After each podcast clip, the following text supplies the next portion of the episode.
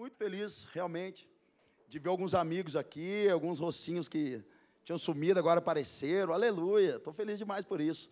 E eu estou queimando por uma palavra. Nós não, não tínhamos até então um nome de série. Quem não sabe, a Poema ela trabalha com alguns nomes de série. Né?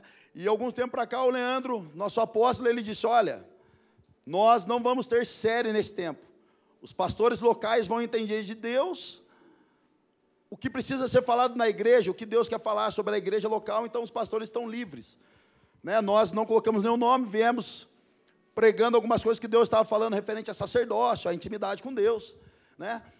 E viemos construindo uma linha de raciocínio sobre isso, alguns fundamentos que a poema vive, que a poema prega, que a poema acredita. E esse final de semana agora, durante a semana, eu estava deitado no sofá assistindo o um jogo. Estou meio rouco, gente, desculpa.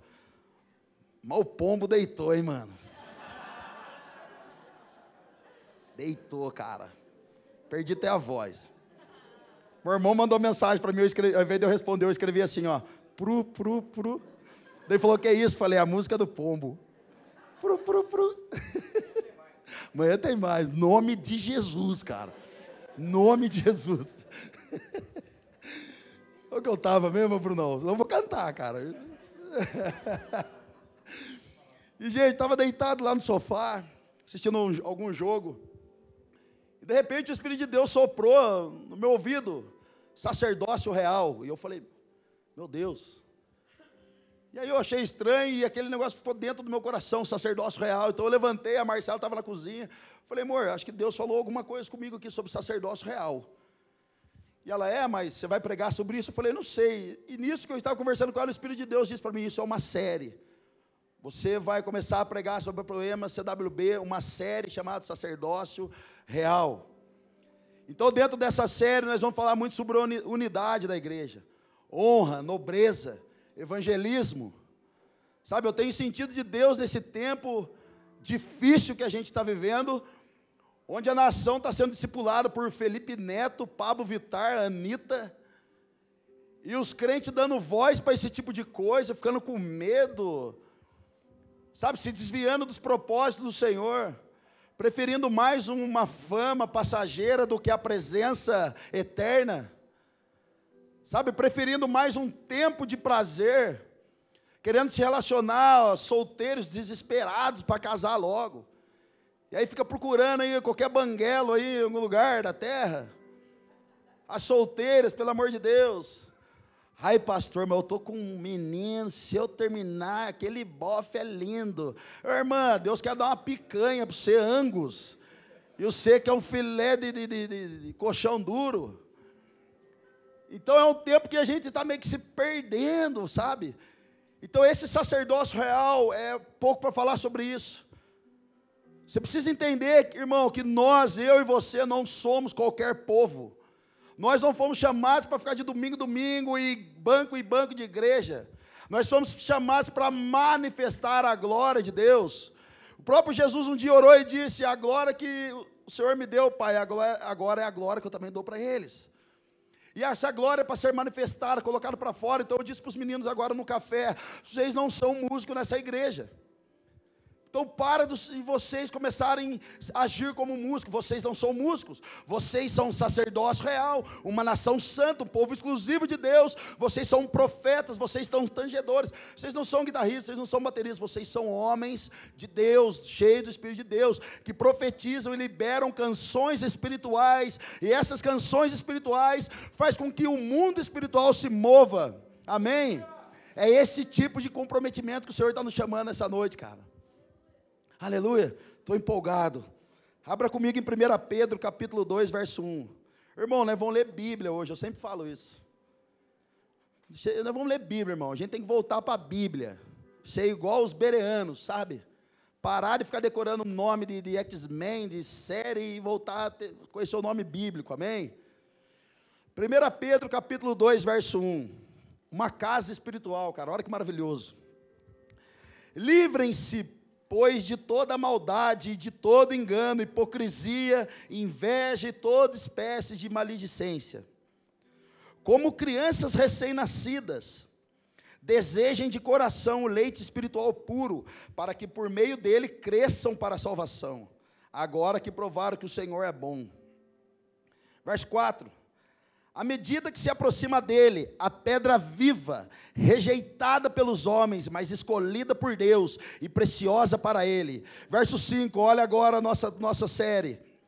Vocês estão sendo utilizados como pedras vivas na edificação de uma casa espiritual para serem sacerdócio santo, oferecendo sacrifícios espirituais aceitáveis a Deus por meio de Cristo Jesus. Irmão, essa casa espiritual, ela fala de edificar algo a partir da fundação. Por isso que Jesus era chamado de carpinteiro, não era de marceneiro. Porque o marceneiro faz gasofilácio, o marceneiro vai fazer uma mesa, vai fazer esse palco. Agora o carpinteiro, ele lida com a fundação de uma construção. É por isso que Jesus era chamado de carpinteiro. Então essa casa espiritual que está falando fala disso. Da gente crescer em graça, em sabedoria, em família espiritual, sacerdócio santo, um corpo sacerdotal. Uma igreja de sacerdotes que ministram a Deus para depois ministrar aos santos um, homens e mulheres que ministram o coração de Deus, que têm a presença real de Deus, antes de ministrar em cima de um púlpito. Pessoas que estão dispostas a se colocar em chamas pelo Senhor, antes de estar querendo aparecer em cima de um púlpito, num GC, num ministério qualquer. E olha que lindo, oferecendo sacrifícios espirituais. O significado disso, irmão, significa conduzir as pessoas para um lugar mais alto. Uau! Então, querido, a gente não está domingo, domingo brincando de ser crente. Nós estamos aqui para transformar uma nação. Nós estamos aqui para transformar uma casa. Estamos aqui para transformar um casamento, transformar os nossos filhos. Nós estamos aqui como homens e mulheres, fazendo com que outras pessoas se acheguem ao lugar mais alto no Senhor, de relacionamento, intimidade, paixão e devoção. Amém? 1 Pedro capítulo 2, verso 9, continua aí. Olha que lindo isso, cara. Vocês, porém, são geração eleita, sacerdócio real, nação santa. Irmãos, se os homens de Deus nesses dias não forem santos, não adianta querer ter uma cidade santa. Se os líderes dessa nação não forem homens santos, não adianta clamar por uma nação santa. Começa com a gente aqui. O juízo vai começar pela casa de Deus. Nação santa, povo exclusivo. Olha só, irmão, Deus não gosta de dividir você com ninguém. Você é dele, só dele, para a glória dele. Povo exclusivo de Deus, para anunciar as grandezas daquele que os chamou das trevas para a sua maravilhosa luz. Verso 10. Antes vocês nem sequer eram povo, olha, já tirou nós. Antes vocês não eram nada. Vocês eram de lado, jogar de lado. Antes vocês nem sequer eram povo, mas agora são povo de Deus. Não haviam recebido misericórdia, mas agora o receberam. Aleluia. Você entendeu por que você não pode andar da maneira que você quer andar, irmão?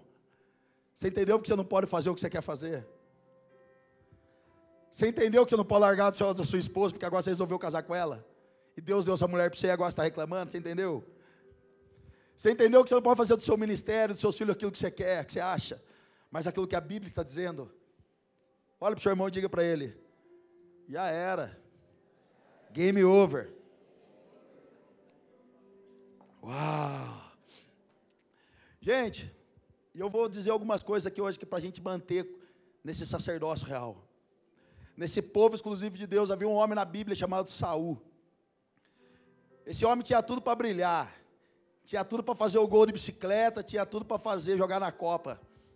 Foi escolhido pelos homens, mas Deus deu graça, deu misericórdia, deu unção, poder, ainda fez um, desse homem um profeta.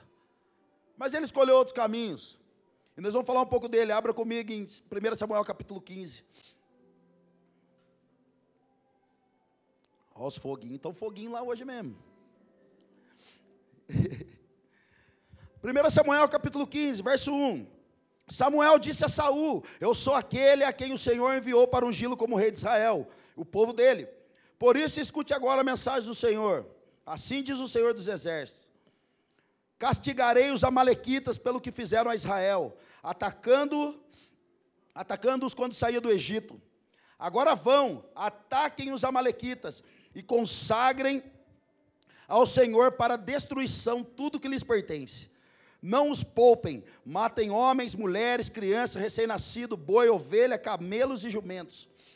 Então convocou Saul os homens e os reuniu em Telaim, duzentos mil soldados de infantaria e dez mil homens de Judá.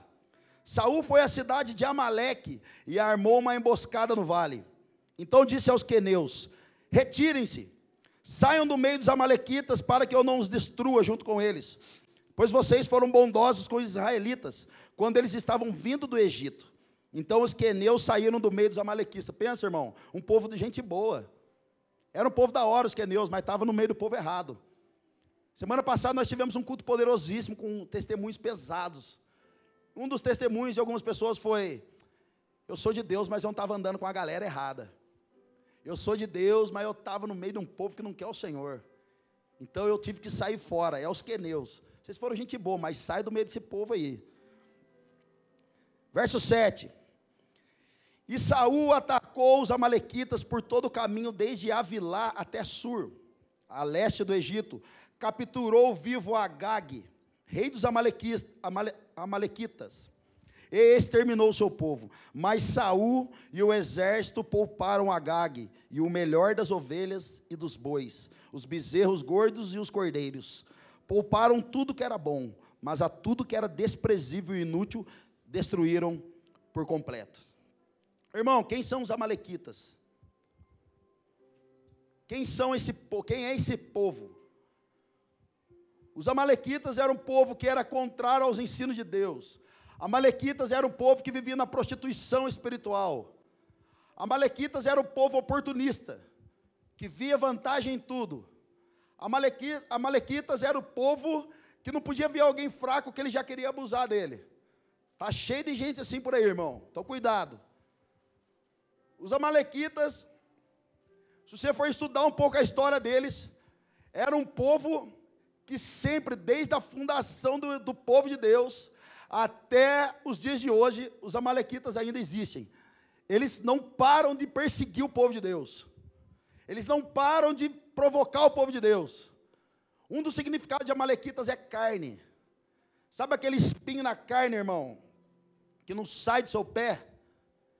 Sabe aquele pecadinho que você fica quando você está assistindo um jogo, mas você fica assim, eu preciso ver um vidinho de prostituição? Sabe quando você está no culto queimando e fica na sua cabeça, ai cara, aquela minha vizinha bonita passou aqui agora. E a minha esposa está com aquela roupa de vereador fazendo comida. Sabe, esse pecadinho é a malequita, irmão. Sabe o dia que você vem no culto, aquela menina que nunca deu bola para você, ela liga para você? Não há beleza em você, mas ela liga. a malequita. Qual é a função dos amalequitas? Destruir o povo de Deus. Destruir os homens de Deus, destruir as mulheres de Deus, destruir os casamentos de Deus. É a função dos amalequitas. Eles não dão, eles não dão, eles não dão espaço. Eles ficam toda hora em cima. Irmão, todo mundo que se converteu de novo, todo mundo que teve uma nova vida, todo mundo agora que nasceu de novo, todos os dias é tentado a voltar para o velho homem. Todos os dias. Os amalequitas, eles avançam quando você não ora mais, quando seu, seu sacerdócio está enfraquecido. É ali que ele age. Quando você não adora mais a Deus, quando chove, quando chega que está frio demais, não vou no culto, não vou no GC, não vou andar com ninguém. É ali que o amalequita entra. Esses dias perguntaram para um estuprador. Esse cara abusava de crianças. Perguntaram assim para ele: Cara, como que você fazia para que você atacasse as crianças sem que os pais percebessem. Qual, sabe qual foi a resposta dele? Eu analisava os pais e quando eu percebi que os pais eram fracos, eu atacava. Eu conheço um jovem que ele saiu com quatro mulheres dentro da igreja. Fora dela eu nem sei. Quatro mulheres dentro da igreja. Ele traiu a esposa dele com quatro mulheres dentro da igreja. Sabe qual é a fala dele? Eu olhava para o marido e quando eu vi que o marido era meio banana, eu atacava, porque eu sabia que o casamento dele estava abalado, porque o marido não dava governo para a esposa. Irmão, ou a gente entra nesses dias no lugar celestial, de sacerdócio, com os ouvidos espirituais atentos e a nossa vista atento a tudo que está acontecendo, ou a gente vai ser enganado por muita gente nesse tempo, cara. Os amalequitas estão por aí todos os dias. Está feliz ainda? Então destruir os amalequitas, cara, fala do quê? Por que, que Deus falava para aqueles homens: olha, vai lá, Saul, e destrói os amalequitas, destrói a geração dos caras. Para quê? Para que eles não venham mais perturbar o povo de Deus. E por que que Mical, já parou para pensar, por que que Mical ficou estéreo? Porque Mical era filha de Saul, então quando Deus deixa ela estéreo, é para que ela não produza ninguém mais da geração dela, que é da geração de Saul, que venha depois atrapalhar o reinado de Saul. Então, irmão, qual é a terra dos amalequitas? É a terra boa, que brilha aos nossos olhos, mas desagrada o coração de Deus. A terra dos amalequitas é boa, é aquela que você dá jeitinho brasileiro, é aquela que você não precisa dar nota, é aquela que você dá o troco, você ganha o troco errado de alguém, e você, você fala, nossa, me dei bem, cara, hoje é meu dia, ganhei na sorte. Jesus piscou para mim. Então, essa é a terra dos amalequitas. Sabe quando Deus fala para vocês, cara, destrói esse relacionamento que você está, que não é de Deus. Deus, mas peraí, é só um beijo, só quero ver se ela beija bem. Rodou, irmão. Sai desse trabalho, cara. Esse trabalho está fazendo mal para você, Deus, mas aquela funcionária dá moral para mim, minha esposa nem quer saber de mim. Sai desse relacionamento, vai cair a sua casa com Jesus. Para de querer esse negocinho de, de jeitinho brasileiro. Irmão, o pastor Joel disse aqui: nós reclamamos da corrupção, da corrupção do país, mas a gente não devolve o que é de Deus, cara. A gente faz reunião de pastor aparece um cara que não é pastor para estar na reunião. A gente faz reunião de líder, aparece gente que não é líder para estar na reunião. Eu não estou jogando na cara de ninguém. Graças a Deus isso aqui não acontece. Mas a gente reclama de um governo corrupto, mas a corrupção já está dentro de nós. Querido, é preciso que a geração eleita não tenha corrupção com ninguém, ela seja santo, irrepreensível, cheia do Espírito Santo de Deus. Mas, pastor, você está falando para não pecar? Não, irmão, nós vamos pecar toda hora. Mas se pecar, nós temos um advogado chamado Cristo Jesus. Não fuja dele. Você quer arrebentar a sua vida, querido? Arrebenta na presença de Jesus, porque lá tem misericórdia, tem graça, tem vinho novo, tem restauração. Esse é o lugar nessa noite para nós arrebentar a nossa vida. Xandão, quero morrer. Seja bem-vindo, eu já estou morrendo também, irmão. Mas morre na mão de quem pode dar vida para você, cara. Aleluia. Uh. Continue aí comigo, 1 Samuel capítulo 15, verso 10. O Senhor Deus falou com Samuel: Estou arrependido de ter posto Saul como rei, pois ele me abandonou e desobedeceu as minhas ordens. É a mesma coisa se ela é em casa, irmão. Deus fala para você, vai na casa do pastor, arrebenta tudo. Aí você vê meu Play 4. Ah, vou pegar. Aliás, nem tem Play 4 mais. Mas tô por fé. Ah, mas cara, a casa do pastor está zoada mesmo, vou pegar tudo. Não, mas o Play 4 eu não vou destruir. Deus deu uma ordem para Saul: mata todo mundo, não deixa ninguém. Não deixa nada, não, mas a coisa boa a gente deixa. Então Deus disse: Eu me arrependi de, colocar, de ter colocado Saul como rei. Samuel ficou triste com isso. E a noite inteira orou em voz bem alta a Deus, ao Senhor, ao Senhor em favor de Saul. Olha só, mano. Deus ficou irado, Saul era para ter se arrependido. Olha o verso 12. Na manhã seguinte, bem cedo, ele saiu para procurar Saul. Soube que ele tinha ido para a cidade de Carmelo, onde havia construído um monumento em honra a si mesmo. E depois tinha seguido para Gilgal. Meu Deus, cara. Você me abandonou porque você não seguiu minhas regras. Cara, imagina você escutar isso de Deus, cara. Imagina você escutar isso de Deus. Eu não me arrependi de ter colocado você nessa posição. Querido, uma das formas mais gritantes e mais poderosas de desagradar a Deus é a desobediência. Quem é pai aqui sabe quando um filho desobedece. Essa semana eu falei para minha filha: Filho, pai e a mãe não gostam de brigar com você. Papai e a mamãe não gostam de perturbar você. A gente ama você, mas então seja mais ligeira, mais espertinha. Gente, alguém já ouviu a história do elefante aqui? Memória do elefante? Você sabe de onde vem essa expressão? É maravilhoso, vou contar. Havia um circo, ele chegou lá, em, chegou lá no Uberaba. E o circo se instalou lá, colocaram o elefante lá e falaram assim: olha, quem, quem fizer esse elefante fazer com a cabeça sim e não, vai ganhar 5 mil reais. 5 mil reais. E aí juntou aquela multidão de gente, irmão. Pensa no Beraba. Foi parar lá perto do aeroporto, lá no Afonso Pena, lá, foi lá. E aí todo mundo chegava na frente do elefante, a cabeça, o elefante parado. Faz sei o quê, que tentava dar susto no elefante, o elefante parado. E ninguém conseguia, daqui a pouco veio um senhorzinho, esses brabo de roça veio.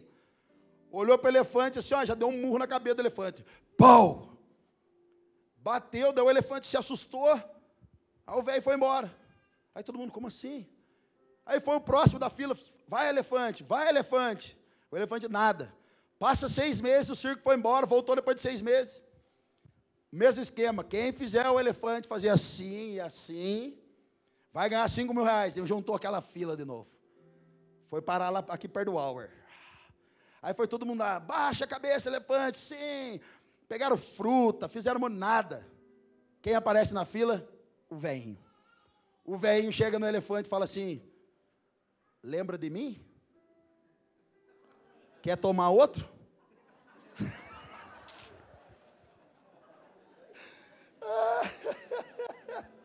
É muito bonitinha essa história, cara. É muito boa, mano.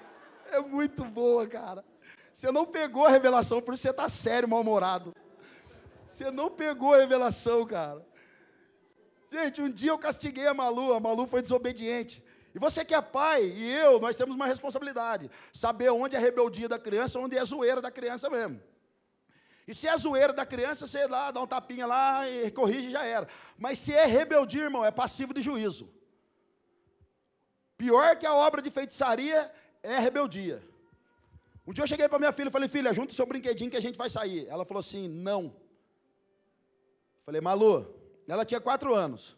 Falei, Malu, sua mãe falou que você vai tomar banho, vai trocar de roupa e vai juntar, vai tomar banho, mas junta seus brinquedos. Ela olhou na minha cara e fez assim, quatro anos de idade. Não. Aí eu falei, não é possível, cara. E o Luciano Subirá já tinha falado que algum momento da vida o filho vai enfrentar o pai. E se o pai for banana, nunca mais corrige. Eu falei, agora chegou minha hora, né? Mas o que, que eu vou fazer? Quatro anos de idade, se eu bater, alguém chama a polícia, porque hoje é assim, o pai não pode corrigir que vai preso. Então eu falei, vou. Aí eu dei um passinho para frente, falei, Maria Luísa, pega os seus brinquedos, guarda no seu quarto e você vai tomar banho. Ela olhou na minha cara assim, gente, fez assim, ó. Não vou fazer. Eu falei, então chegou o seu dia de vitória, irmão, ranquei o chinelo. A Marcela entrou na sala assim, tipo, calma, não vai assassinar. Eu falei, calma, estou tranquilo.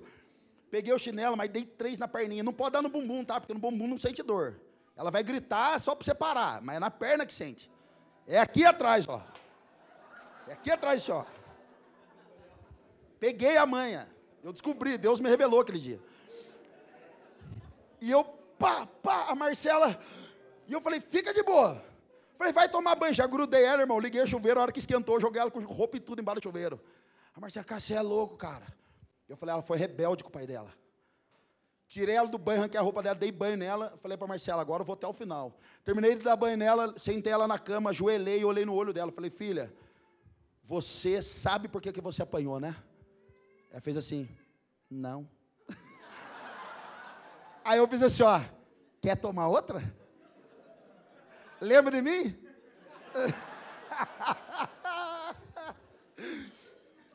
Querido, rebeldia, cara. Rebeldia passiva de juízo. E você pode perguntar para Malu hoje, e aí, Malu, já apanhou depois daquele dia? Nunca mais. Que apanha não esquece, irmão. Então, rebeldia, cara. A rebeldia afasta a gente de Deus, afasta a gente do relacionamento com Deus. Coração duro. Querido, Malaquias fala que o coração dos pais se, se voltará ao coração dos filhos e dos filhos ao, aos pais. Do contrário, Deus ferirá a terra. Enquanto a gente tiver um coração duro dentro da nossa casa, dentro do seu casamento, não espere que os seus filhos estejam aqui. Não espere que os seus pais estejam aqui. Caso contrário, Deus vai ferir a terra, irmão. Em algum momento vai dar atrito. Então alguém tem que perder no relacionamento, cara. Alguém tem que perder o seu cargo, o seu título, renunciar a sua vida para ter a vida de Cristo e alguém se animar com você e estar aqui. É tão maravilhoso quantos pais estão aqui depois os filhos chegaram. E tão maravilhoso ver os filhos aqui, os pais chegaram depois. Então isso é maravilhoso. Amém? Ai, que da hora. Agora a gente não pode bater em alguns, né? Daí a gente leva para a mesa para confrontar. Mas daí é legal, daí a gente fala assim: lembra de mim? Daquele dia? Quer tomar outro? Não. É bonito demais, gente. Família espiritual. então, como pode um homem fazer um monumento de si mesmo? Primeiro, desobedece. Segundo, faz monumento de si mesmo. E terceiro, abandona o Senhor. Querido, alguém disse um dia, até anotei essa frase: escolher a independência, escolher fazer o que você quer fazer, é escolher a morte. Andar sozinho, escolher a morte. Saul cometeu três tipos de pecado: desobedeceu a Deus, fez um monumento de si mesmo e abandonou o Senhor.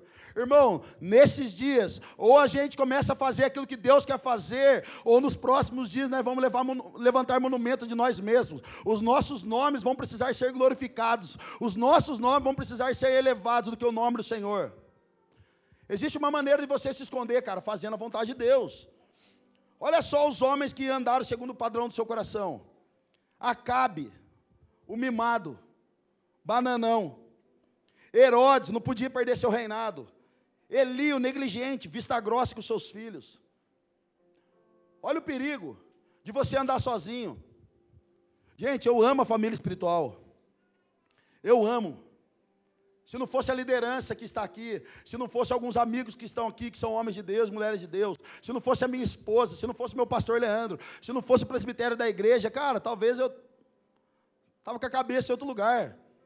Todas as vezes que eu dou querendo sair, aparecer um pouquinho, essas pessoas me põem no lugar. Então é preferível que você tenha um Natan na sua vida, cara, que vai entrar dentro do seu palácio, dentro do seu reinado. A hora que você estiver sentado num trono de glória, só você manda. Esse homem, essa mulher vai apontar o dedo na sua face e vai dizer e apontar tudo que você está fazendo de errado. Isso é ser família espiritual. Todo mundo precisa de um Natan, cara. Eu não acho que o Natan é gente boa, não. Primeiro que é profeta, e profeta ouve a Deus, não ouve o sentimento. Profeta perde a cabeça, mas faz a vontade de Deus, irmão. Profeta desagrada os homens e mulheres para agradar o céu.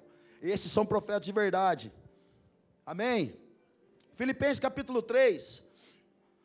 Pois como já, como já lhes disse repetidas vezes, e agora repito com lágrimas, há muitos que vivem como inimigos da cruz de Cristo. Quanto a estes, o seu destino é a perdição, o seu Deus é o estômago, e tem orgulho do que é vergonhoso eles só pensam nas coisas terrenas. Irmão, uma das coisas, está conversando com o pastor Joel agora lá em cima. Uma das coisas que movem os homens hoje em dia é o status. É o título, é a fama. É uma das coisas que mais move os homens hoje. E se a gente não se colocar debaixo da potente mão de Deus para se humilhar, cara, a gente vai ganhar até certa notoriedade, fama, mas não é o Senhor que está dando. Nós vamos começar a dizer: Eu sou espiritual. Eu oro e o fogo cai. Eu oro e aquela pessoa foi curada por causa de mim. Eu fui naquela casa, impus as mãos e virou. Você vai começar a cobrar honra para si. Eu faço isso e aquilo e por isso que eu por isso que eu estou me dando bem. Sabe, é criar um monumento de, de si mesmo. E de verdade, querido, eu postei no Instagram esses dias, você pode até ser um homem de Deus, mas andando embaixo de desordem. Você pode até ser um homem de Deus, mas andando fora da visão de Deus. Eu conheci várias pessoas que as pessoas falavam assim: nossa, esse cara é um homem de Deus, mas traía a esposa nos bastidores. Esse homem é um grande líder, é um homem de Deus, mas não honra a esposa, não honra os filhos, não honra a sua casa. Então você pode ser esse homem de Deus, você pode, usar, você pode até ser usado por Deus, irmão. Você pode até ser usado por Deus, mas nunca vai ter aprovação de Deus. Eu conheço pessoas que não são cristãos. O dia que um demônio manifestou na frente dela, ela falou: Misericórdia, Jesus tem poder. Já converteu na hora, sangue de Cristo tem poder. O diabo foi até embora. Foi usado por Deus. Mas a vida não tem aprovação do Senhor. A vida não fala. A vida não prega a realidade que ela está vivendo. A própria vida está denunciando o caos, denunciando o desgoverno. Ela não consegue ter vida de Deus sobre ela. Então diga para o seu irmão que está do lado que aprova o homem é estar debaixo de uma ordem de Deus. Xandão, e como eu faço isso, cara? Irmão, o dia que você estiver pregando, tocando, adorando a Deus e a glória de Deus vier, sai de cena. Quantas vezes nós estávamos aqui, cara, o louvor virou de costas, eu saí fora, alguém que está pregando saiu fora. Um dia o Vilas Boas estava pregando aqui, alguém gritou assim: toca Raul. Quase foi, mas foi outra coisa. Toca Peregrino. Vilas Boas estava aqui, ele falou assim: Cara, aqui não é show, não. E alguém pode pegar mal. Querido, a hora que a glória de Deus chegar na sua casa, se prostra, irmão. Se não chegar, se joga. Cai na carne, irmão, mas levanta no fogo de Deus. Cai desanimado, não está nada bom se prostra diante do Senhor, mas levanta de lá sabendo que Deus está em seu favor. Sai desse lugar de marasmo, sai dessa depressão, sai desse lugar escuro que você está entrando, sai desse medo caótico que paralisou você e seja liberto no nome de Jesus, seja restaurado no nome de Jesus. Sai desse marasmo, que as suas correntes se quebrem nessa noite, que as cordas que te aprisionam se, se, se arrebentem nessa noite. Esse espírito de suicídio nessa noite que está sobre você caia por terra em nome de Jesus. Jesus tem uma vida plena para você, uma vida triunfante para você, querido. Tem um casamento abundante para dar para você, tem uma vida financeira abundante para dar para você. Nós não somos qualquer povo, somos uma geração que foi escolhida, fomos a geração que fomos levantada por Deus. Nação santa, povo exclusivo de Deus. Xandão, eu, como que eu me blindo de tudo isso, cara? Como eu não faço, eu não crio um, uma redoma só minha? Querido, existem duas chaves aqui. A primeira, Colossenses capítulo 3, verso 1. Portanto, já que vocês ressuscitaram com Cristo, procurem as coisas que são do alto, onde Cristo está assentado à direita de Deus. Mantenham o pensamento nas coisas do alto e não nas coisas terrenas. Irmão, isso aqui blinda o nosso coração. Quando a gente começar a se achar demais, quando a gente começar a se achar melhor que todo mundo, porque eu faço, eu resolvo, querido, pense nas coisas do alto, porque as coisas do alto falam para você, você quer ser o primeiro, seja o último. Quer ser o maior, sirva. Quer ter vida, perde a sua.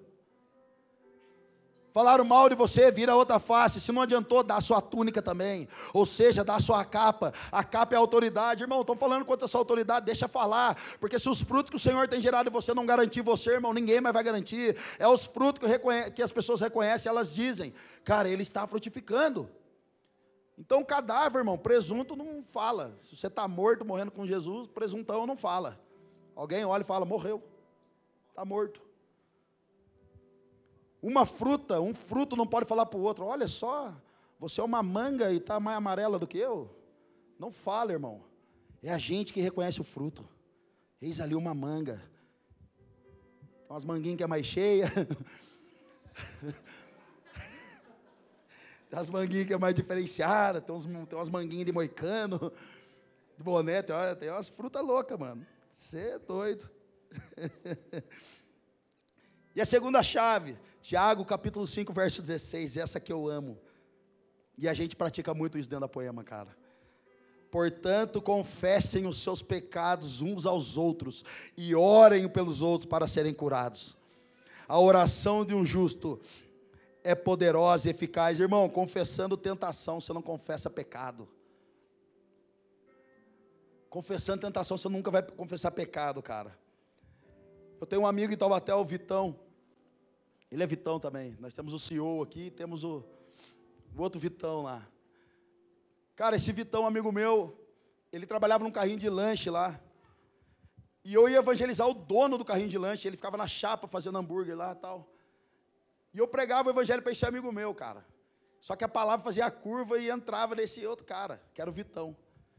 Um dia eu estava entrando na casa da minha sogra, o Vitão veio, eu falei, cara, vou, vou, vou falar com esse cara aí. Eu falei, irmão, beleza? Como que é o seu nome? Ele falou, Vitão. Falei, ó, Vitão, tá tendo um GC na minha casa, na casa da minha mãe, cara, aqui no Urupês, ali, quatro ruas para baixo daqui, vamos lá. Ele falou, sério, vou. Eu achei que ele não ia nada, ele foi lá, lavou o carrinho de lanche que ele preparava antes de, de começar a trabalhar, limpou o carrinho de lanche para poder trabalhar à noite e correu lá para o GC. Aí todo mundo no GC, lá o primeiro dia de GC, cara, todo mundo enrola assim, trocando uma ideia, compartilhando a palavra. E o Vitão ficava inquieto, ficava inquieto. De repente ele falou assim, cara, posso falar aqui, eu, eu não estou me aguentando aqui, eu posso falar? Aí todo mundo, cara, parou, já você pode falar.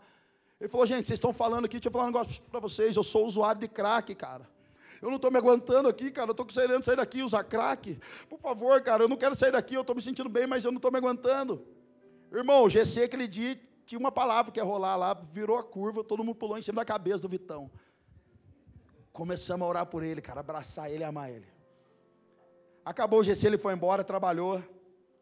Chega no domingo à noite, chega o Vitão no culto. Acabou o culto, ele chamou eu, meu irmão, mais alguns amigos do GC. Cara, posso vir aqui? Vocês podem vir aqui, que foi Vitão. Ele falou, cara, eu bateu aquela vontade de usar crack de novo, cara.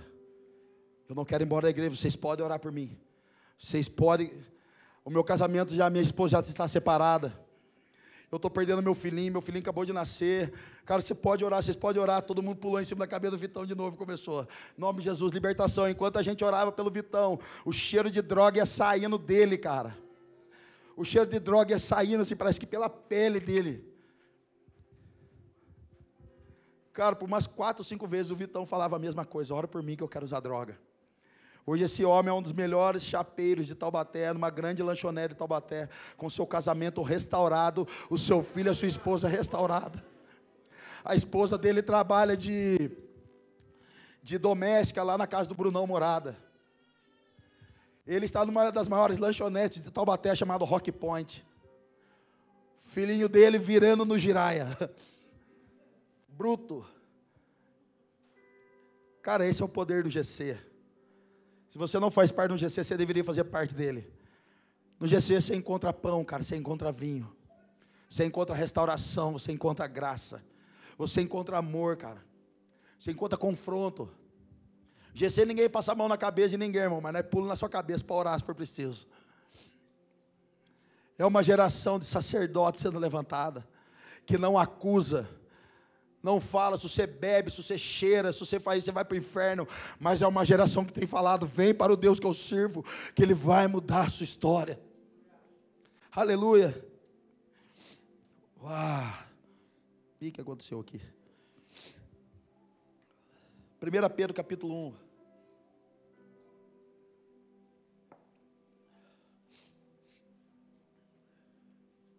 Mas assim como é santo aquele que o chamou, Sejam santos vocês também, em tudo o que fizerem, pois está escrito: Sejam santos, porque eu sou santo. Irmão, a santidade nos aproxima de Deus, irrita o inferno e abre porta para a manifestação poderosa de Deus.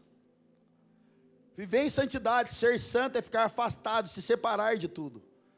Sabe, se separar da violência que tem por aí, se separar da sexualidade que tem por aí. TikTok hoje está na moda, irmão, está discipulando os jovens todos. E tantas outras coisas horrorosas. Então, ser santo é falar, cara, eu não vou lá na, na, nesse lugar, porque lá a galera que está lá não pensa o que eu penso. Agora, se você é confiante para estar num lugar desse, para evangelizar e pregar o evangelho, se você é maduro o suficiente, beleza. Eu conheço um cara em Taubaté, geralmente é só de lá que sai as pérolas. E Taubaté, cara, tem um amigo meu que se converteu, três dias de conversão, falou, Xandão, vou, vou lá visitar o prostíbulo tal e vou evangelizar as prostitutas, cara. Eu vivia lá, agora eu vou lá pregar o evangelho. Está lá até hoje, irmão, nunca mais voltou. Nunca mais voltou. Está lá. Então tem gente que se converte e ela fala, cara, eu usava droga, vou lá evangelizar meus amigos. Não vai, irmão. Quando eu me converti, eu fiquei anos, sabe, longe de algumas pessoas. Longe, Deus me deixou dois, três anos longe. Até Jesus formar um novo caráter em mim, até Jesus moldar a minha vida para eu poder voltar para esse lugar. Hoje, graças a Deus, Taubaté, essas mesmas pessoas me respeitam até hoje, eu tenho amizade com elas. E prego o evangelho sem dó. Prego para todo mundo lá, irmão. É legal que a mãe dos caras falava assim: esse Xandão é gente boa, mas não vale nada. As mesmas mães mandam para mim hoje: oi, pode fazer uma rezinha aí? Não estou precisando. Faça o reza brava, do jeito que você quiser. Já passar três vezes no cartão, brincadeira. Brincadeira, gente. Vai achar lá o cara, mano, cobrando oração. Não, gente. Mas quiser. A Marcela, fica louco comigo, gente. Deixa eu ser feliz, cara. Eu... então, quando a gente consagra algo para o Senhor, cara, Quando a gente consagra algo para Deus, a gente está dando para Deus a autoridade e legalidade de 100% de Deus tomar posse daquilo ali. Eu falei um dia aqui, por que, que você não desvia? Eu falei assim, gente, quantos foram consagrados? Um monte de gente. É, eu. Falei, sabe por que, que você não desvia? Porque você foi consagrado. Ou seja, você deixou a sua vida na mão do Senhor, então agora você não desvia, porque senão eu sei como é que controla a sua vida, é Ele que controla. Já quantas vezes você falou, não vou no culto, mas daí começava a tocar uma música lá da igreja, na sua cabeça, já aconteceu isso com você? Você vai pecar, você vai dar uma desviada, mas daqui a pouco entra o louvor dentro de você. Sua casa. Aí você fala, meu Deus, cara, nem está pensando nessa música. Você vai dar uma pecadinha de leve, começa lá dentro lá. Tem fogo nos olhos. Eu não. Imagina. Você fala, meu Deus, cara, não sirvo nem para pecar. Não serve, irmão. Porque você foi consagrado. Porque o Senhor resolveu colocar sobre você, ungir você com óleo. O Senhor resolveu ungir sua cabeça com óleo de alegria. E agora Isaías 61 se cumpre na sua vida. O Senhor me ungiu com olhos de alegria, para que eu leve as novidades para as pessoas e liberte os cativos do, do, da prisão. Então já era, não queira desviar, irmão. Queira se consertar. Ó, deu até rimou. então, Xandão, mas o que, que você está falando isso? Ei, Jesus. Querido, estou falando isso porque Jesus está falando com a gente de exclusividade. E para quê, Xandão? Porque ele deseja dar coisas exclusivas para nós. Jesus está falando para a gente se separar para ser um povo realmente sacerdotal. Uma igreja apostólica profética. Poema é uma igreja apostólica, profética e paternal. É o que nós somos. Uma igreja apostólica é para estabelecer cultura, inserir cultura. Transferir a cultura e depois enviar como uma poema às nações, como uma, uma obra-prima de Deus para as nações. E por que profética? Porque nós, o que nós fazemos na igreja, irmão, vem debaixo da palavra de Deus. Ninguém faz o que acha que é certo. Nós estamos debaixo de uma palavra de Deus. A gente se move conforme aquilo que Deus quer. E paternidade, porque, irmão, a mal da terra está ligada à falta de paternidade. Então, se ninguém quer ser paternal na vida de alguém, a gente quer ser. Se ninguém quer cuidar de uma prostituta, a gente quer cuidar. Se ninguém quer cuidar dos órfãos, das viúvas, a gente quer cuidar. Se ninguém quer cuidar do perdido, a gente quer cuidar. E se ninguém quer cuidar de ninguém, a gente quer cuidar de todo mundo. Amém? Aleluia. Então Deus está falando para a gente dessa exclusividade, para que Ele dê coisa exclusiva para nós. Olha só Romanos capítulo 12, verso 1. Portanto, irmãos, rogo-lhes pela misericórdia de Deus que ofereçam em sacrifício vivo, ou seja, eu me dou, eu me lanço, santo, ou seja, me separo, e agradável a Deus, ou seja, Deus recebe o meu esforço e a minha entrega. É isso que isso aqui está falando. Este é o culto racional de vocês. Inclui no quê? Em oferecer todo o meu ser, toda a minha vida, exclusivamente a Deus. Verso 2: Não se amoldem ao padrão deste mundo, mas transformem-se pela renovação da sua mente, para que sejam capazes de experimentar e comprovar a boa, agradável e perfeita vontade de Deus. Irmão, esse experimentar significa domicaço, ou domicaso, que significa descobrir algo e colocar em prática. Descobrir algo e aplicar isso na minha vida, é isso que ele está falando, para que vocês experimentem, ou seja, para que vocês descubram algo, tenham participação com algo, como o pastor Joel disse aqui, que a gente venha ter experiência nessa área com Deus e coloque isso em prática na nossa vida. E quem praticava isso? Jó capítulo 1. Terminando o período de banquetes, Jó mandava chamá-los e fazia com que se purificassem. De madrugada ele oferecia um holocausto em favor de cada um deles, pois pensava: talvez os meus filhos tenham lá no íntimo pecado e amaldiçoado a Deus. Essa era a prática constante de Jó. E o que é constante, irmão?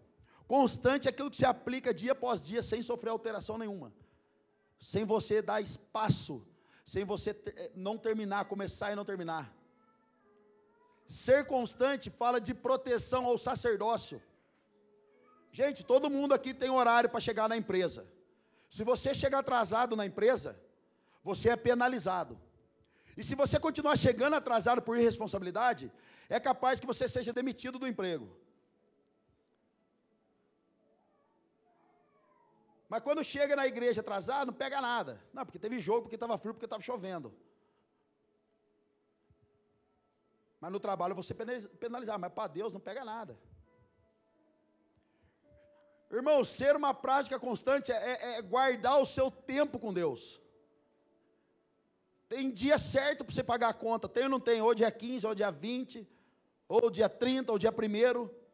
E todo mundo, quando vai aproximando daquela data, fica: Meu Deus, está chegando dia 30, preciso pagar tal conta, porque senão pode cortar minha água, pode cortar minha luz. Então, essa palavra de Jó aqui fala ser constante, proteja o seu sacerdócio. Irmão, é 8 horas da noite que você costuma orar? É 8 horas da noite. Não tem telefonema, não tem WhatsApp, não tem, não tem nada. É o tempo com Deus. Tem uma história que eu escutei em Taubaté que foi maravilhosa. Uma senhorinha no hospital. Todo dia, por volta de 19 horas da noite, ela chamava uma enfermeira e ela falava assim para a enfermeira: Moça, pode colocar uma cadeira aqui do lado da minha maca? A enfermeira colocava uma cadeira, achando que ela ia receber visita. No outro dia, a mesma coisa, no outro dia, a mesma coisa. Um dia a enfermeira falou assim: por que, que a senhora todas as vezes pede para colocar uma cadeira do lado da maca? Ela fala: porque todo dia, 19 horas, Jesus vem aqui para a gente conversar. Essa cadeira é para ele. Proteção do sacerdócio, cara. Proteção do sacerdócio. Proteja o seu tempo com Deus, ele é mais precioso do que o seu dia. Proteja o seu tempo com Deus, ele é mais precioso do que a sua esposa. Ele é mais precioso do que os seus filhos. Ele é mais precioso do que estar em qualquer lugar do mundo passeando. Querido, separar o seu sacerdócio é preparar um tempo exclusivo para Deus. Eu me lembro quando eu morava na casa da minha sogra, tinha um quartinho lá, botei o cachorro para fora do quartinho, arrumei tudo que tinha lá. Coloquei meu aparelho de som, meu violão. E eu colocava o Antônio Cirilo lá, Flavião. Meu Deus, cara, o Cirilo. Colocava o Antônio Cirilo e eu ficava lá. Só tua glória, só tua glória me satisfaz, Senhor. Dó maior. Só tua glória, só tua glória, só tua glória me satisfaz, Senhor. E eu falava para Marcela, amor, vou lá, porque oito horas Jesus falou que vai estar tá lá. Querido, eu chegava no quartinho lá da casa da minha sogra. Oito horas da noite eu abria aquele quartinho, cara. Eu fechava a porta, eu dobrava o joelho, cara, não precisava nem começar a orar. Não precisava começar a falar, oi Jesus, eu cheguei. Quando eu chegava, ele já apresentava, ele se apresentava primeiro. Pastor Joel, eu abria assim, cara. Joelhava na cadeira de rodinha, uma cadeirinha velha que a minha sogra tinha, meio ficar pendida para o lado. Já era o desfecho para eu já cair também. Então eu apoiava nela, cara. Eu lembro que eu ficava prostrado, cara. Só a tua glória me satisfaz, Senhor. E eu ficava, vem, derrama, vem, derrama, vem, derrama, sua glória, Senhor. Às vezes eu queria dar uma chapadinha, eu colocava lá, Existe um fogo, essa é boa. No interior do meu amado. Alguém lembra desse som? Ninguém? Vai ouvir Cirilo, irmão. Ouve Cirilo, lembra, Flavião? Existe um fogo no interior do meu amado. Existe um fogo que emana dos seus olhos. Daí ele fala assim: João viu Existe um fogo, quero ser batizado, quero ser. Eu já colocava um, um Marco Feliciano, sonho de José, já ficava louco orando em língua. Um dia a vizinha bate na porta da minha sogra e fala assim: Está tudo bem com seu marido? A Marcia, por quê? Eu achei que você estava brigando. A Marcia falou: Não sei também, está lá dentro do quartinho. E a Marcela falou, mas por quê? Ela falou assim, porque ele está falando uns negócios ali, a gente está no quintal tentando escutar, mas ninguém entende o que ele está falando. E eu ficava por dentro assim, mas não vai entender mesmo. Porque hoje estou falando em secreto com o meu Senhor. Eu estou falando em segredo com Ele, Ele está ouvindo, está recebendo. Querida, nação santa, o sacerdócio real, ele vai para o fogo antes de querer se tornar o fogo. Ele vai para o secreto antes de querer pregar o evangelho pela nação.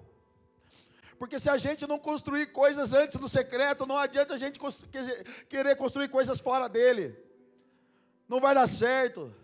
Não adianta a gente querer ter ministério fora do secreto, fora do Senhor. Não existe outro fundamento a não ser o próprio Senhor. Aquele outro fundamento que estão pregando por aí é anátema. Não adianta a gente querer ter um casamento bem sucedido fora de Cristo, cara. Ele é a rocha. Ah, tá feliz ainda, irmão? Uh. Xandão, mas eu quero fazer isso então. Eu quero viver isso, Xandão. Já começa então, irmão. Começa, cara. Levítico capítulo 6 fala para a gente manter essa chama viva. Que era uma prática constante dos sacerdotes, colocar lenha pela manhã e pela noite. Para que toda noite ficasse queimando o incenso ali, a, a, a, o fogo no altar de Deus. Era uma prática constante. Querido, se a gente não for ter essa prática constante, a gente vai sofrer nesses dias. O nosso sacerdócio precisa estar maior nesses dias, cara. A nossa, a nossa vida precisa estar muito bem alinhada nesses dias. Sabe, se a gente não for para esse secreto, colocar fogo ali, desejar queimar de verdade, querido, não é só queimar aqui no culto domingo, amanhã é segunda-feira, amanhã você vai ter que enfrentar tudo de novo. Amanhã é o dia propício para você queimar, cara. Terça-feira é o dia propício para você queimar. Quarta, quinta e sexta é o dia propício para você queimar. E o dia que a gente se reúne como igreja no domingo, a gente só vem para jogar a lenha junto e já que sair queimando. É amanhã o dia propício. Porque se a gente não colocar lenha, se a gente não exercer oração, adoração, se a gente não ter uma vida de reta com o Senhor, nós vamos ser provocados nesses dias a causar o nosso próprio fogo, o nosso próprio estímulo. Irmão, causar o nosso próprio fogo, o nosso próprio estímulo, é fogo estranho. Hipergraça que estão pregando por aí, fogo estranho.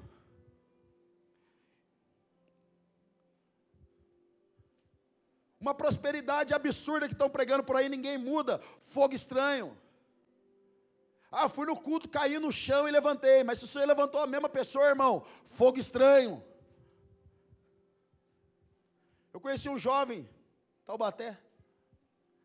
Lembra, amor? Toda vez que chegava no culto, ele endemoniava. Eu nunca vi, irmão, não tinha uma legião ali, tinha umas 27. Todo culto ele endemoniava na frente do púlpito. Todo culto. Um dia eu estava lá de staff, de repente alguém falou assim: Xandão, vai endemoniar, hein? Falei, eu tenho certeza, tá todo dia, já dá para pedir música no Fantástico. Três domingos seguidos. Aí, irmão, ele endemoniou. Aí veio o Japa, pastor. O Japa ele tem mais ou menos 850 quilos, lutador de sumô. Ele chegou assim e falou: Xandão, vamos pegar o irmão, vamos levar lá na, na lojinha lá atrás para a gente orar. Juntou os cinco irmãos, pegamos, irmão, né, pegamos ele pro corpo assim mesmo. Arrastamos ele, fomos arrastando ele no ar. E ele lá, ah! colocamos ele dentro da lojinha lá. Aí chegou os espirituais. No nome de Jesus, sai desse corpo. Aí chegou o Japa, irmão, lutador, faz parte da Yakuza. Chegou lá, só falou assim pro cara: Irmão, vou falar uma vez para você, mal uma graça, eu vou jogar você na rua.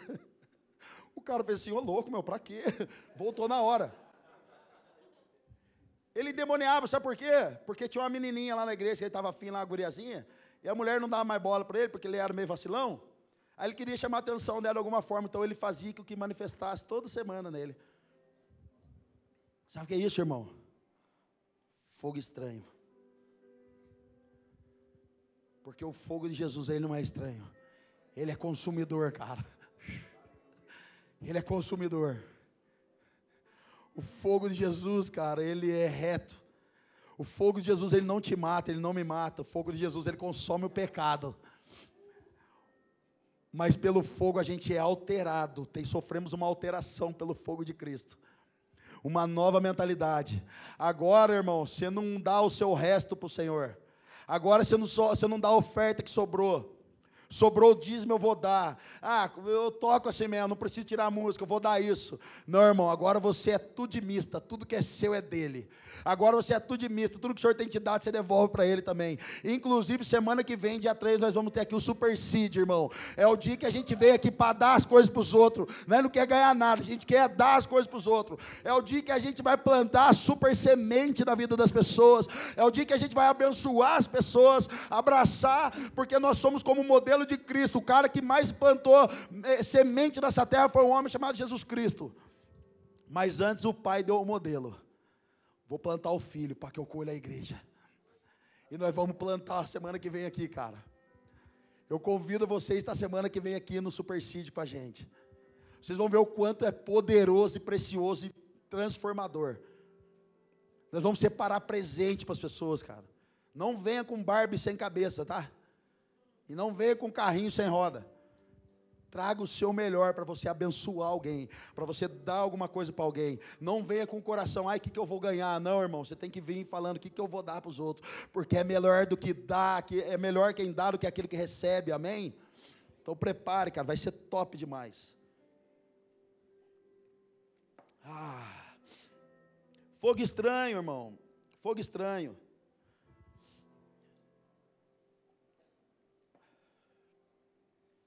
Irmão, fogo estranho é tudo aquilo que não traz transformação e nem renovação de vida.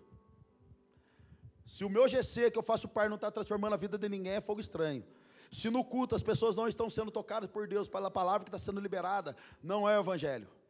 É outro tipo de evangelho.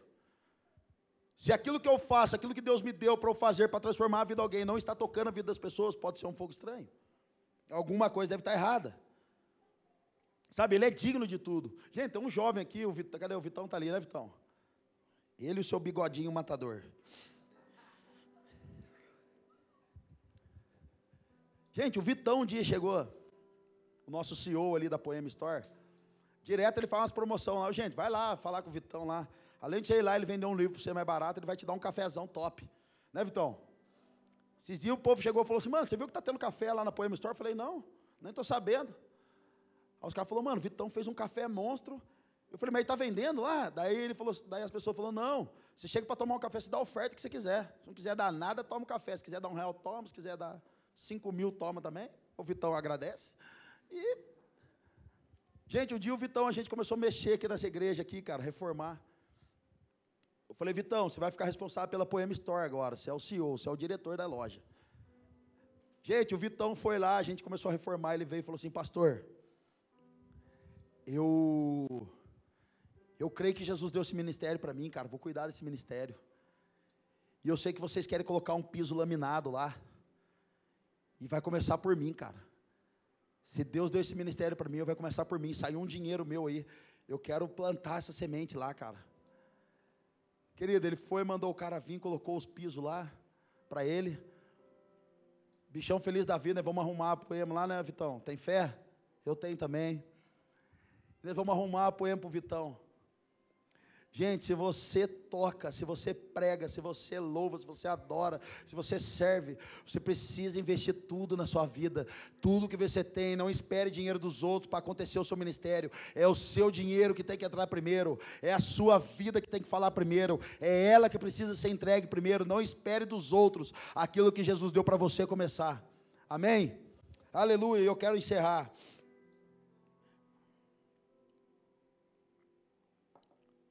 Apocalipse capítulo 1, verso 5.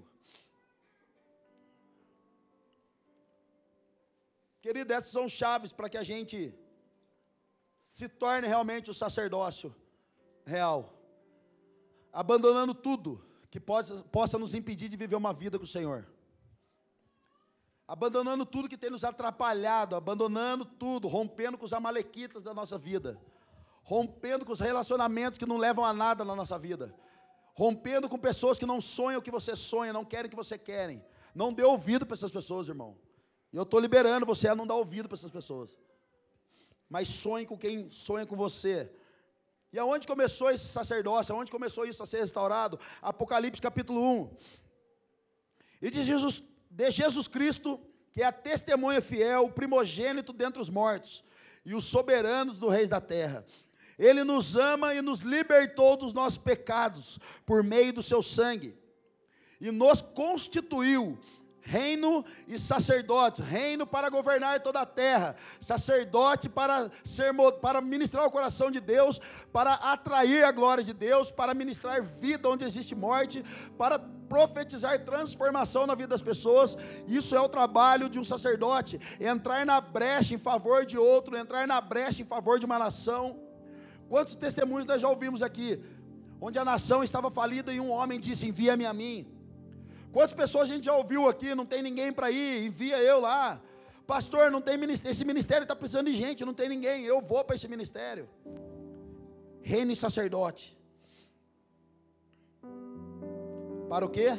Servir a Deus e Pai. A Ele sejam glória e poder para todo e sempre. Amém. Irmão, ninguém podia entrar no santo lugar. Mas hoje todos podem por meio de quem? De Cristo Jesus. Se você tem dificuldade, irmão, não se ofenda. Mas você, se você tem dificuldade em entrar no santo lugar para ter relacionamento com Jesus, talvez a revelação dele sobre você está deturpada.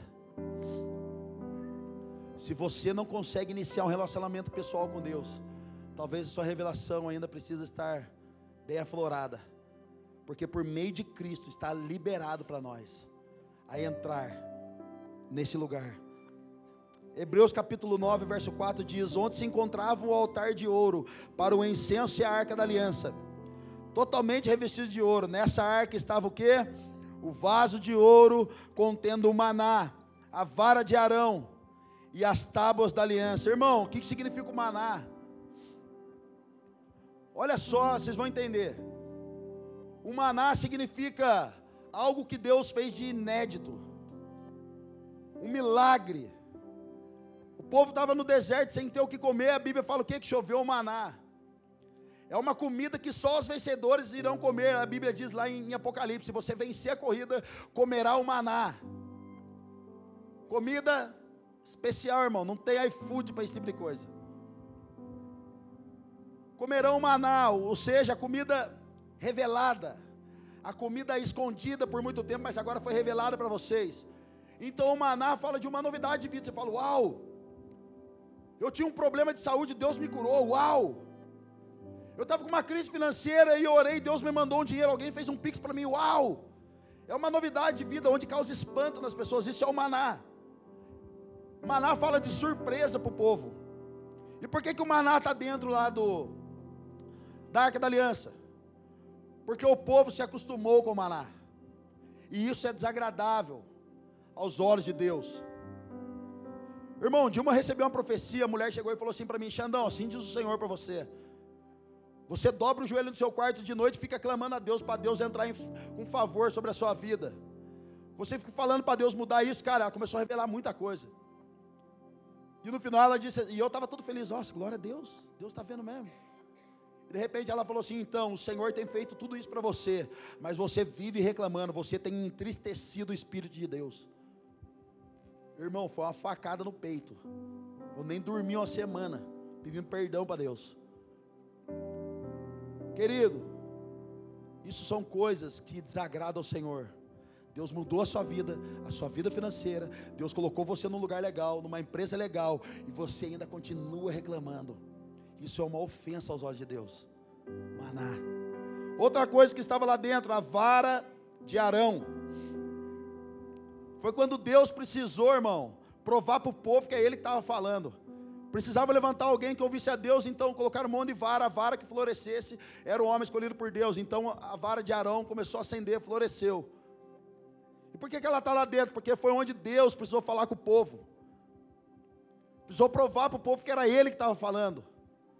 Por isso que o povo ficou andando 40 anos no deserto, desdenhando daquilo que Deus estava falando e fazendo na vida deles. Então isso também é uma ofensa aos olhos de Deus. É algo que eu carrego, é algo que muitos de nós carrega. Porque temos carne aqui. Então Deus falou: "Mano, eu tenho que provar toda hora para você. Deus me dá um sinal. Irmão, se você é maduro em Deus, não tem sinal mais, velho. É jejum e oração. Se você é um novo convertido, o novo convertido é tão bonita a história dos caras, que os caras falam assim: Deus, eu preciso sair desse emprego, me dá um sinal. Se aquele carro, se um carro amarelo virar aqui, eu sei que é o senhor que está falando, e o carro amarelo não vira. Já aconteceu isso com você? Comigo já. A Marcela. A Marcela estava apaixonada por mim. Ela não está ali, graças a Deus. Marcela estava apaixonada, cara. E eu não estava percebendo os sinais. Eu era novo convertido. Falei, Jesus, eu não sou mais malandro, não consigo mais perceber as coisas. Deus, dá um sinal. Se ela fizer um cafuné em mim, vai ser a mulher da minha vida. Irmão, o dia que ela entrou no Batmóvel, no Golfe Preto. E eu não sei o que ela foi fazer, ela fez assim, ó. Quando ela fez assim, eu falei, meu Deus, vou casar. É o sinal, cafuné. Eu sei que você já pediu o sinal mais besta que esse, irmão. Eu sei. Nossa, eu era tão besta, cara. Que inútil, cara. Eu me lembro quando eu queria agradar ela, velho. Ela trabalhava no escritório e tinha o pão de açúcar de frente. Um dia eu fui lá e comprei um ursinho. E eu, e eu tão louco as coisas de Deus, né? Deus vai mudando, você nem percebe, né? Nem percebe. Eu comprando ursinho, irmão. Olha o tipo. Vou comprar ursinho, cara. Aí eu fui comprar um ursinho, uma vaso de flor bonito, mandei entregar. Aí fiquei escondidinho atrás do pão de açúcar, assim, para ver a carinha dela. E eu lá assim, dela. Eu lembro que ela abriu a porta assim, pegou o buquê de flor, o ursinho, ficou me procurando na rua. Ai, que inútil, cara. Ai, pastor Joel, mas quando a gente está no primeiro amor, nós faz umas loucuras, não faz? Irmão, talvez alguém aqui tenha que voltar ao primeiro amor, cara. Pra você fazer uns negócios inúteis assim também. Jesus gosta dessas coisas, cara. O que eu estava falando mesmo, pastor? Aí, ó, Deus está falando aqui. então Deus precisou falar com o povo, Deus se enfureceu com o povo, cara. Gente, se você é novo convertido, eu entendo você pedir sinal para Deus, mas se você já é mais madura da fé, agora, irmão, é de cara no pó, jejum, oração, comendo já do alimento mais sólido ao invés de leitinho espiritual, amém? Então vamos crescer em maturidade, estatura de graça, irmão, em nome de Jesus. Então, olha só, dentro da, da, daquela arca, tinha outra coisa, a tábua da aliança. E o que, que era essa tábua da aliança? Foi quando Moisés quebrou por causa do quê? A idolatria do povo. Então o povo idólatra outros deuses, a outro monte de coisa. Quando Moisés desce, fica irado e pau, quebra as tábuas. Desfazendo da importância de um mandamento de Deus, desfazendo da importância que aquilo ali estava falando do relacionamento com o povo. Então Deus fala, mano, já que esse povo é idólatra, não sabe o que quer, não sabe o que adora. Gente, já falei aqui algumas vezes. Se você evangelizar um muçulmano, a chance de conversão dele é 1%. Se você evangelizar qualquer outro tipo de, de cultura e de religião, a chance dos caras de, de, ser, de ser transformado e, e ir para o evangelho é de 1%. Mas se você pegar os cristãos que estão aqui ou qualquer outro lugar, dependendo da coisa que você pregar para ele, ele acredita. Às vezes a gente tem dificuldade de entender que a gente é filho de Deus mesmo. E a gente fica indo aí por qualquer vento de doutrina, qualquer coisinha por aí. Eu conheci um casal semana passada, sabe o que aconteceu? São crente há anos. Recebeu uma ligação de uma outra crente que falou assim para eles: compra terreno, compra tudo, porque o mundo vai acabar, está acabando. Sabe o que eles fizeram? Venderam tudo para comprar um monte de terreno, comprou um monte de coisa. Porque o mundo está acabando. Então a gente é levado por qualquer coisa, cara. Qualquer coisa. Então essas três coisas que tinham ali eram coisas que ofendiam os olhos de Deus. Essas três coisas estão tá dentro de mim, cara. Essas três coisas estão dentro de você. Essas três coisas são coisas que ofendem aos olhos de Deus. Nós murmuramos, nós reclamamos, nós quebramos relacionamentos e alianças. Elas estão dentro de nós. Então Deus olha e fala: Vou destruir o povo, porque o povo é o coração rebelde, um coração rebelde, endurecido. Mas para Deus nos destruir, qual era a regra? O sacerdote tinha que matar um animal, colocar o seu sangue sobre a arca, para que Deus enxergasse aquele sangue, não enxergasse o que tinha lá dentro, que eram as raízes pecaminosas do homem, e então poder perdoar o povo. Só que esse, esse tipo de, de, de trabalho se encerrou. A Bíblia diz que em Hebreus que existe um único homem agora, que foi um único sacrifício, e a gente não precisa mais voltar para esse lugar. Um homem chamado Jesus, então, quando ele morre, o seu sangue agora é colocado sobre as nossas vidas. Para quê? Para que quando Deus olhe para você e para mim, Ele não veja essas raízes de pecado, mas veja o sangue do Cordeiro. Então Deus não enxerga além do sangue, porque o sangue que está ali agora do seu filho está dando legalidade e autoridade para que eu e você entre por um novo e vivo caminho. Uau! Hebreus capítulo 10, eu encerro aqui. Portanto, irmãos, temos plena confiança para entrar no Santo dos Santos pelo sangue de Jesus por um novo e vivo caminho que ele nos abriu por meio do véu, isto é, do seu corpo. Temos, pois, um grande sacerdote sobre a casa de Deus. Querido, de verdade, é um chamado, um convite para eu e você parar de ser espectador do povo e do monte, mas subir para esse lugar para ser morada agora é um grande chamado, um grande convite a gente parar de ficar se alegrando com a experiência do irmão que está ao lado, de comer migalhas de outras mesas, Irmão, comer migalhas de outras mesas é viver da experiência dos outros, sendo que Jesus quer gerar uma experiência nova em você, um novo e vivo caminho. O que Jesus quer fazer nessa noite é derramar um vinho novo sobre a sua cabeça, sobre a sua mentalidade, sair fazer você sair daqui nessa noite confiante que vai dar certo, confiante que ele te chamou para vencer e não mais ser um derrotado, confiante para que você saia daqui não mais com a cabeça baixa, desanimado, mas com a cabeça erguida, tendo plena é, consciência que agora você é um filho de Deus, filho manifesto de Deus. Deus sonhou com você para que você manifeste a glória dele, manifeste o coração e o conhecimento dele por onde você passar.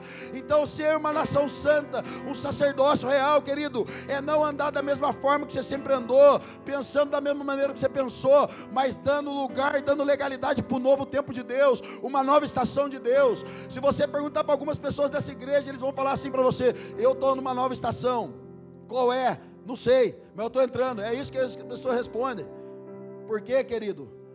O novo e vivo caminho traz medo, traz insegurança, mas também traz compaixão, grandes revelações, traz vida de Deus, traz poder de Deus, traz visão de Deus, traz autoridade de Deus. É onde Jesus revela os pactos dele com você, é onde Jesus libera chaves espirituais sobre você é onde Jesus revela o próximo passo que você vai dar, é onde Jesus revela o seu ministério que você vai servir, que você vai entrar. Nós escutamos testemunho do guia aqui esses dias. Eu sonhava em pregar no púlpito, mas quando ele foi orar para Deus, Deus falou: Você não vai pregar, não é o tempo, você vai olhar carro lá fora com os caras. Querido, é o lugar onde você entra como um sacrifício vivo, onde você se oferta, onde você se entrega, onde você se esforça para estar nesse lugar é onde você rompe para estar nesse lugar, é onde você se sacrifica para estar nesse lugar. Esse é o sacerdócio, um povo exclusivo de Deus. Queridas, as pessoas precisam olhar lá fora, que a nossa vida, o nosso carro, o nosso dinheiro, o nosso dom, o nosso propósito, o nosso ministério está lá para servir as pessoas, para tocar as pessoas, para transformar as pessoas. Isso é ser um sacerdócio real, isso é ser uma nação santa, um povo exclusivo de Deus. Talvez nessa noite alguém vai ter que entrar num relacionamento que você fez, se apertou a mão de alguém, fez um relacionamento, mas seja homem de Deus agora para desfazer isso aí, porque o Senhor não deu aprovação em você, está desanimado, você está inseguro, irmão. Se você não tem a convicção de entrar em relacionamento, de entrar em algum pacto de aliança, sai fora daí se você não tem paz, porque Provérbios diz que a paz é o árbitro do nosso coração. Se no coração do seu coração tem paz, da pessoa tem paz, então você faz esse pacto, mas se você você não consegue dormir, sai fora. Talvez alguém está chamando você, garotinha, lá no, no Instagram, está chamando você no WhatsApp, falando: vamos ter um tempo junto, vamos orar junto. Olha para ver se os frutos que esse jovem tem é de Deus, para ver se os frutos dessa mulher é de Deus. Se não for, sai fora, irmão. Chuta que a galinha morta, chuta que a macumba some desse lugar mas Deus está chamando a gente antes de pregar, antes de tocar, antes de ser líder, antes de ser sentinela, antes de ter uma igreja, de se tornar uma igreja, ser um povo exclusivo, uma nação santa, um sacerdócio real. Aleluia! Uh!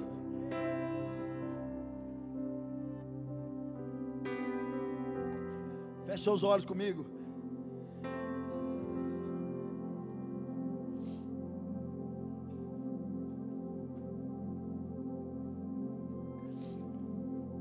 Feche seus olhos comigo, cara.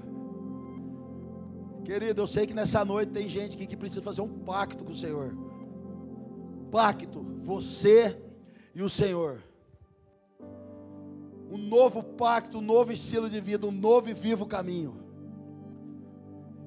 Se você está nessa noite, fale para Ele: Deus, a partir de agora eu faço um pacto não ser levado mais de vento em vento, de emoção em emoção, de sentimento em sentimento, mas ser levado agora pelo poder do teu espírito, pelo poder da tua palavra. Querido, para de procurar profeta para ver o que tem para falar para você. A Bíblia está disponível todos os dias para você ouvir daquilo que o Senhor tem. A Bíblia está disponível para você ouvir, comer a sua palavra e se fortalecer. Sabe, alguns de nós essa noite aqui, andar um pouquinho longe, um pouquinho afastado. E talvez isso você tenha falado, ah, mas isso aqui agora que esfriou. Os muitos compromissos, as muitas crises, os muitos medos, talvez foi o que travou você, talvez foi o que aprisionou você a não viver algo mais que o Senhor, a não dar mais passos de fé no Senhor. Querido, em nome de Jesus, existe graça. Não foi o pastor que morreu por você, não foi o líder dessa casa, não foi a poema. Quem morreu por você foi Cristo Jesus, onde o seu sangue foi derramado, cobrindo a nossa raiz de pecado e nos perdoando. E por isso, nessa noite, você pode entrar por esse novo e vivo caminho e experimentar coisas que você nunca experimentou, nunca viveu, nunca ouviu e nunca desceu para o seu coração. É o que está disponível nessa noite. Então diga para o Senhor nessa noite, Deus, eu faço uma aliança de novo. Eu faço uma aliança de novo, Senhor. Diga para o Senhor, eu faço uma aliança novamente. E eu não saio mais dessa aliança, Deus. Eu não quebro mais essa aliança, Jesus. Essa aliança sou eu e você. Querido, eu conheço um jovem que mandou fazer uma aliança colocou no seu dedo e ele disse: Essa aliança é meu compromisso com Jesus. Não fique com vergonha do Senhor se você já é maduro na fé, irmão. Descabela na presença do Senhor. Faça coisas insignificantes de novo na presença do Senhor. Você amava o Senhor como nunca. Parece que o amor esfriou, mas dá tempo ainda. Existe graça, existe liberdade, existe palavra.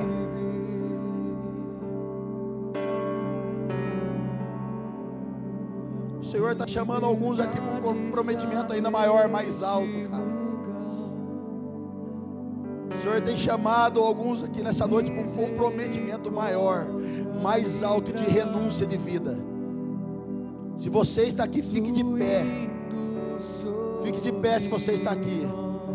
Mas o Senhor tem aqui nessa noite alguém para algum chamado ou comprometimento mais alto.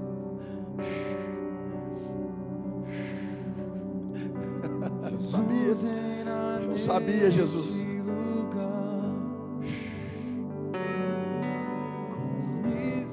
Você que ficou de pé, porque existe um comprometimento maior de aliança, de fome e de sede pelo Senhor. Seja colocado dentro de você agora um novo e vivo caminho, ainda mais forte, ainda mais potente uma unção ainda mais fresca seja derramada sobre o seu coração agora. Espírito de revelação e discernimento esteja sobre esses corações que se levantaram nessa noite, Pai. Pai, novos passos, um novo fôlego de vida, agora em nome de Jesus. Senhor, novo nível de intimidade, um novo nível de revelação, seja dado a essas pessoas que estão de pé agora em nome de Jesus. Elas estão fazendo um pacto novamente, renovando as suas alianças novamente, renovando as suas vidas novamente, Pai, no Senhor. Manifesta sobre eles agora, Espírito Santo de Deus, e mostra para eles, Pai, que são povo exclusivo com coisas exclusivas, que andam de uma forma exclusiva, que pensa de uma forma exclusiva, que manifesta algo exclusivo.